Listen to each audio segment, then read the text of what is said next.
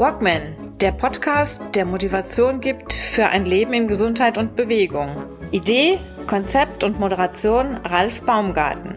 Der Journalist, Trainer und Coach nimmt euch mit auf die Reise runter von der Couch hinein in ein gesundheitsbewusstes Leben in Bewegung.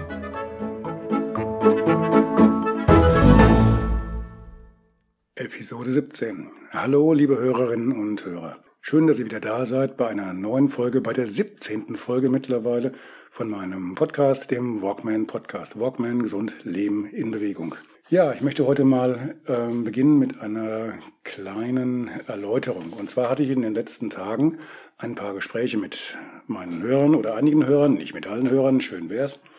Und da ging es so ein bisschen um Grundsätzliches. Ich hatte einen Hörer, der gemeint hat ähm, oder mich darauf hingewiesen hat, ähm, dass ich vielleicht so ein bisschen momentan vom Kurs abkomme und äh, mein Walkman-Podcast eigentlich doch den Schwerpunkt hat, Waldbaden und Wandern und ja klar, runter von der Couch, aber halt mit dem Schwerpunkt ähm, ab hinein in den Wald, in die Natur und tut euch was Gutes für eure Gesundheit.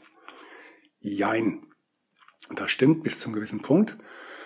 Walkman heißt in der aller, äh, tiefsten Bedeutung eigentlich. Klar, bewegt euch, geht runter von der Couch, hinterfragt Bestehendes, wagt was Neues und überdenkt einfach mal das, was ihr tut, ob das alles euch so zufrieden macht, ob euch das so viel bringt für das Leben oder ob es nicht vielleicht doch mal Zeit wäre für einen Sprung. Klar, gerade in dieser Zeit macht das sehr, sehr viel Sinn. Ich gehe am liebsten raus in jeder der wenigen freien Minuten, die ich habe, schnür mir meine Schuhe und bin unterwegs im Wald äh, so lange und so weit, wie ich nur kann. Ich liebe Waldbaden, klar. Als Teilnehmer, als auch derjenige, der das Ding anleitet jeweils. Es macht mir einfach Spaß, es bringt mich runter und, und ist eine tolle Sache. Aber Wandern und Waldbaden ist nicht alles. Runter von der Couch, Bestehendes ändern, Bestehendes hinterfragen, endet nicht nur in Wanderschuhen im Wald. Ich möchte euch ganz einfach bitten, schreibt mir doch mal eure Meinung, lasst mir die irgendwie zukommen, wenn möglich über meine E-Mail-Adresse walkmanpodcast at gmail.com, walkmanpodcast at gmail.com oder halt über unsere Walkman-Seite bei Facebook oder halt walkman.de. Würde mich sehr freuen, von euch mal ein Echo zu bekommen ähm, wie ihr das denn seht. Ähm, soll ich einen Schwerpunkt legen, rein auf Wandern, Laufen, äh, bestenfalls noch in Waldbaden, oder kann ich das auch ein bisschen breiter fassen? Ich persönlich bin eher für breiter fassen.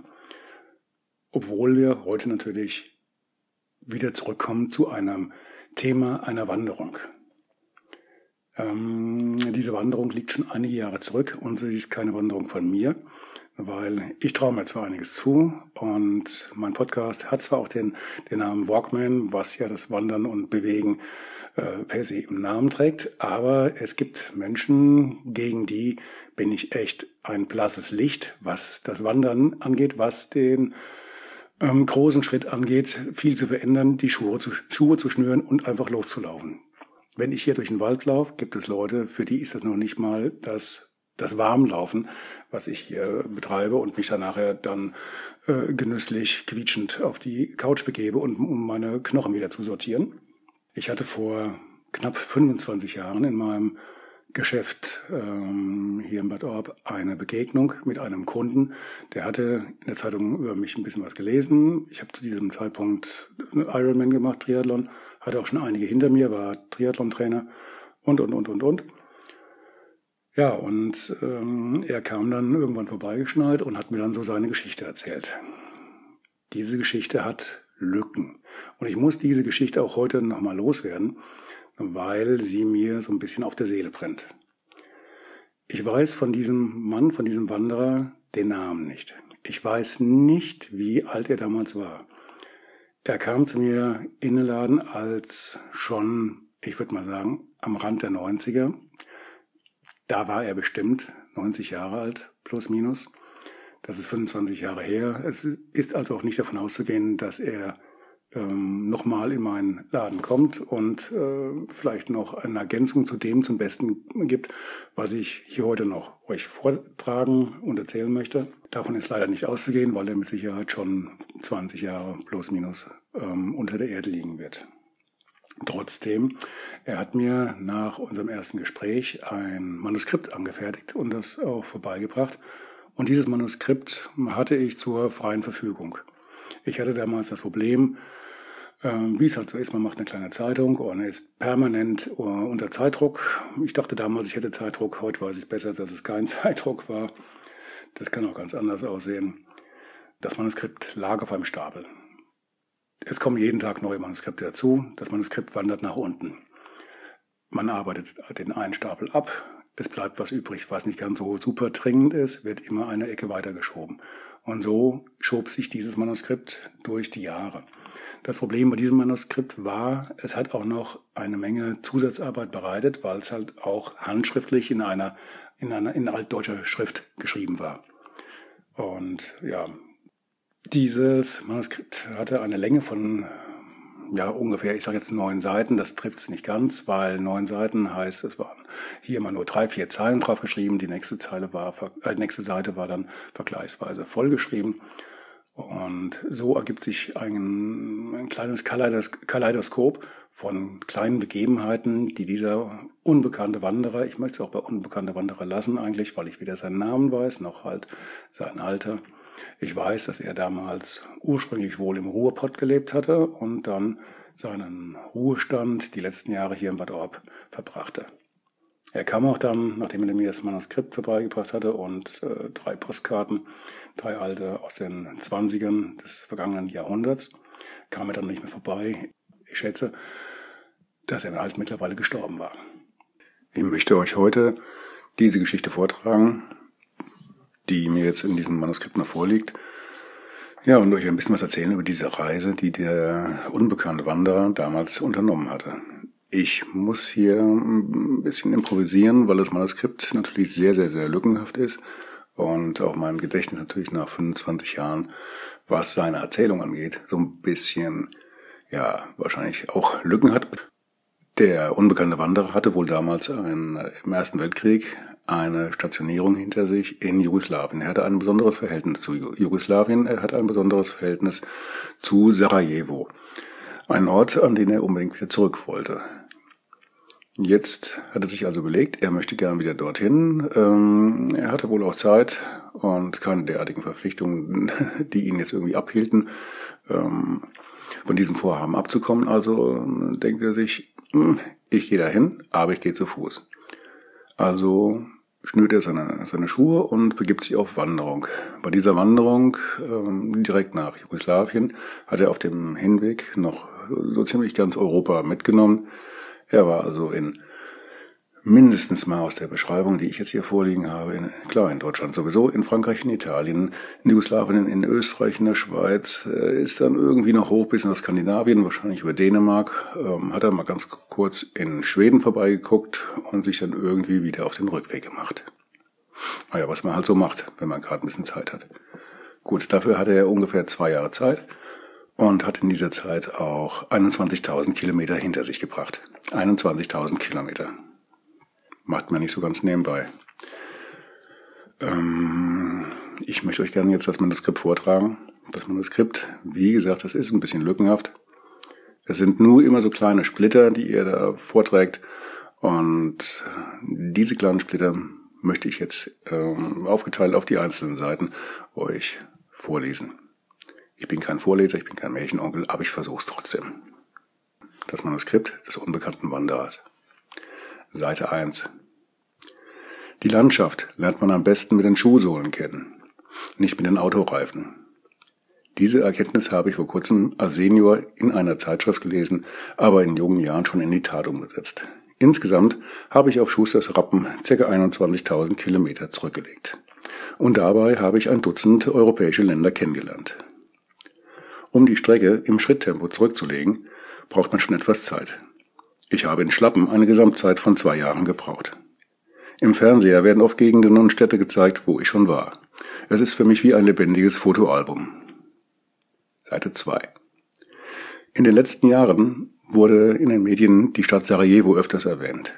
In Vergessenheit geraten ist, dass die Stadt schon einmal sehr bekannt wurde durch die Ermordung des österreichischen Thronfolgers, die dann den Ersten Weltkrieg auslöste.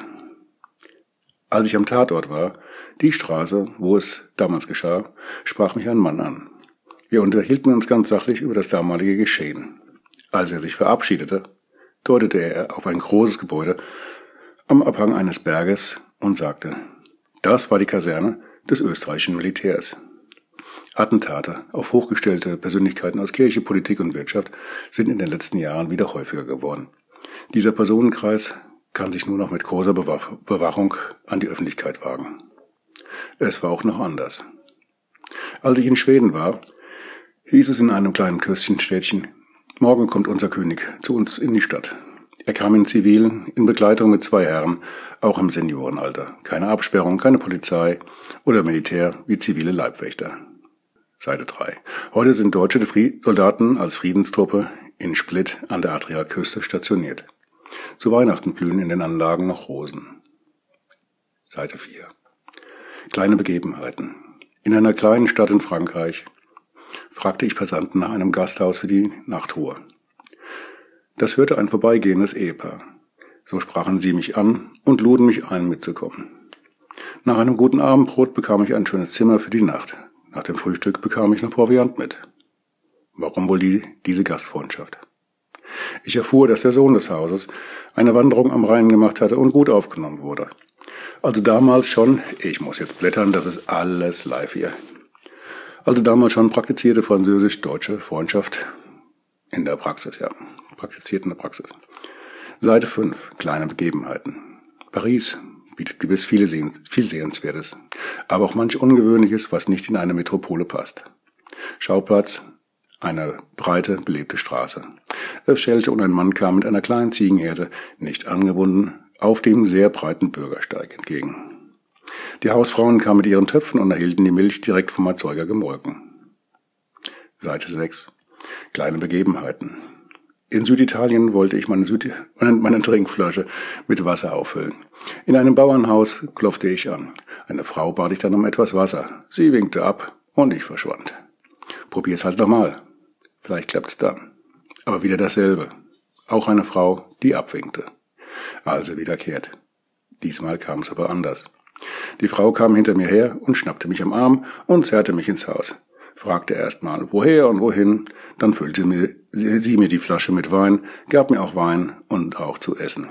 Es stellte sich dann heraus, dass mit Abwinken im Italienischen herkommen gemeint ist, also nur ein Missverständnis. Seite 7 Ein besonderes Erlebnis erlebte ich im Februar 1929 in Rom. Also ich kann jetzt davon ausgehen, dass die Reise auch zwischen 1928 und 1929 stattfand. Das waren also wahrscheinlich diese beiden Jahre. Er war im Ersten Weltkrieg in Sarajevo gewesen und dann knappe zehn Jahre später wohl wieder auf, auf äh, Achse, um seine alten Städten wiederzusehen. Gut, weiter geht's im Text. Von der italienischen Regierung wurde der Vatikan wieder als souveräner Staat anerkannt. Aus diesem Anlass fand in der Peterskirche eine große Feier statt. Nach dem Papst Pius XI. kamen die Kardinäle der ganzen Welt durch das Hauptportal in die Kirche. Seite 8.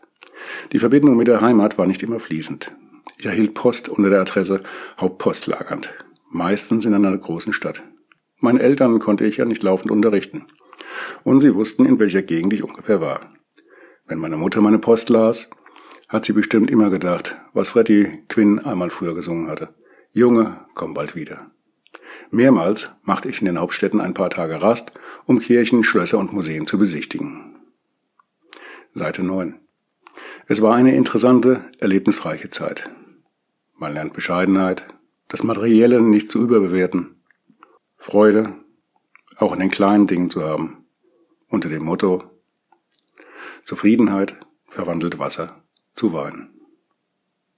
Zufriedenheit ver verwandelt Wasser zu Wein mit diesem genialen Satz möchte ich, mit diesem Spruch, möchte ich auch die heutige Sendung beenden und kann euch versprechen, in der nächsten Ausgabe gibt es wieder ein Walkman im Gespräch mit und dann Wahrscheinlich mit einem sehr bekannten deutschen Trainer, den ich in der kommenden Woche am Mikrofon haben werde.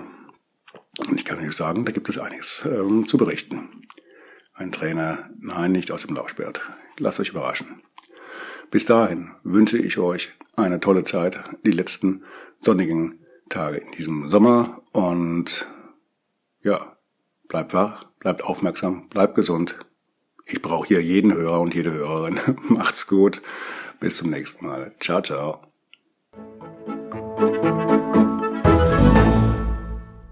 Hi, eine kurze Bitte zum Schluss. Hat dir diese Folge gefallen? Dann abonniere bitte meinen Podcast bei Apple, Spotify oder dem Anbieter deiner Wahl und hinterlasse mir nach Möglichkeit gerne eine 5-Sterne-Bewertung. Du möchtest mir einen Kommentar geben oder mich direkt kontaktieren? Dann tu dies über Facebook Messenger oder per E-Mail. Die Adressen findest du in den Show Notes. Ich danke dir fürs Zuhören. Bleib wach, gesund und aufmerksam. Bis zum nächsten Mal. Dein Ralf.